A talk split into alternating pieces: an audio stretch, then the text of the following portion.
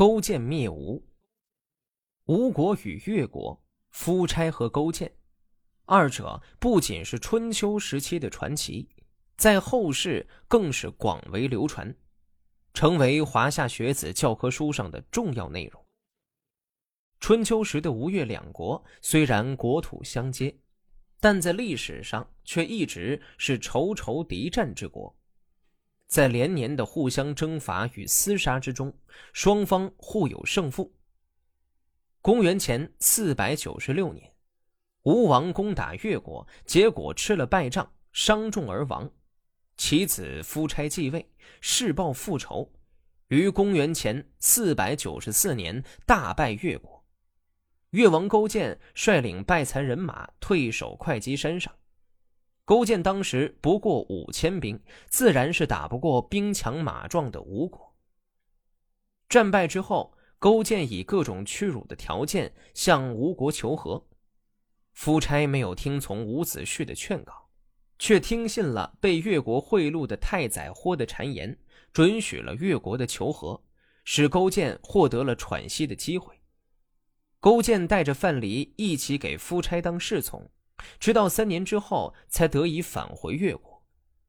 回国后，韬光养晦，励精图治，并利用夫差好色的弱点，献出西施。勾践卧薪尝胆，西施忍辱负重，以身报国，才成就了勾践的春秋霸业。越灭吴之战是春秋末期。位于长江下游的两个诸侯国吴和越之间进行的最后一次争霸战，自公元前五百一十年开始，持续至公元四百七十五年，历时共三十五年。中经吴伐越的醉里之战、越伐吴的夫交之战、利泽之战和姑苏围困战，最终迫使吴王夫差自杀，吴国灭亡。越王勾践称霸，成为春秋时期最后一位霸主。越王勾践退守会稽山后，就向全军发布号令说：“凡是我的父辈兄弟及全国百姓，哪个能够协助我击退吴国的，我就同他共同管理越国的政事。”大夫文种向越王进谏说：“我听说过。”商人在夏天就预先积蓄皮货，冬天就预先积蓄下布，行旱路就预先准备好船只，行水路就预先准备好车辆，以备需要使用。一个国家即使没有外患，然而有谋略的大臣及勇敢的将士，不能不事先培养和选择。就如同“蓑衣斗笠”这种语句。到下雨时是一定要用上它的。现在，大王您退守到会稽山之后，才来寻求有谋略的大臣，未免太晚了吧？勾践回答说：“能听到大夫您的这番话，怎么能算晚呢？”说罢，就握着大夫文种的手，同他一起商量灭吴之事。随后。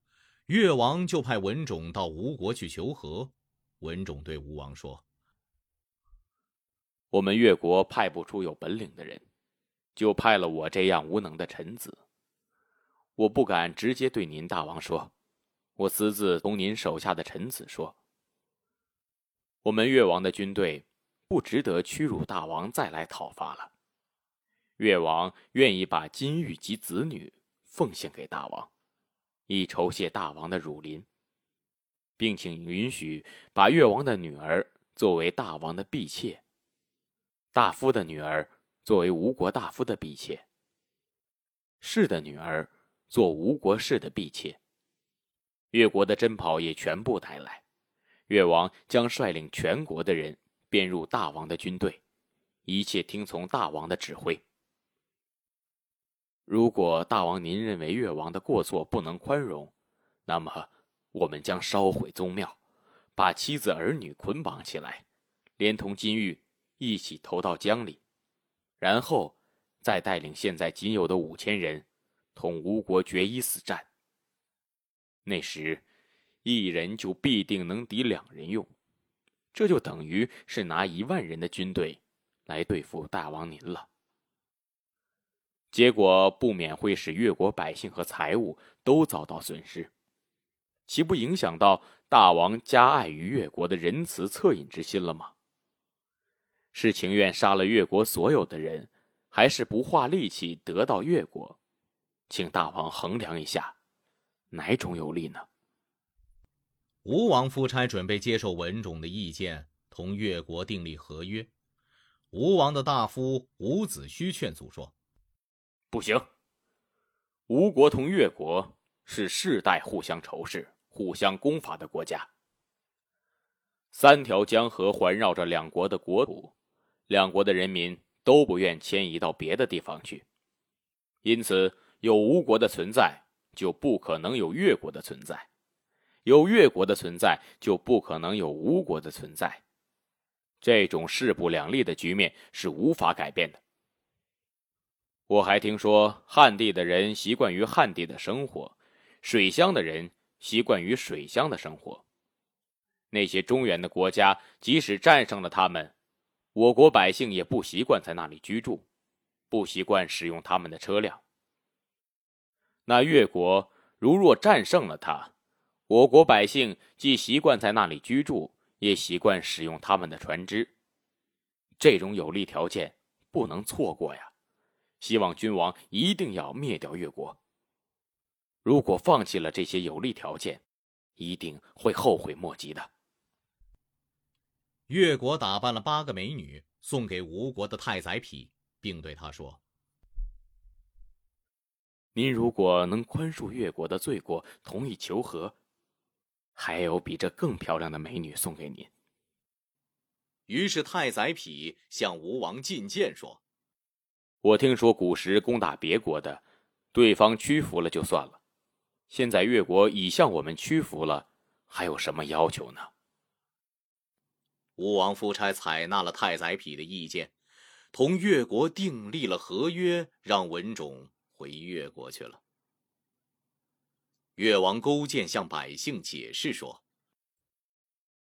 我没有估计到自己力量的不足，去同强大的吴国结仇，以致使得我国广大百姓战死在原野上，这是我的过错，请允许我改正。”然后埋葬好战死的士兵的尸体，慰问负伤的士兵。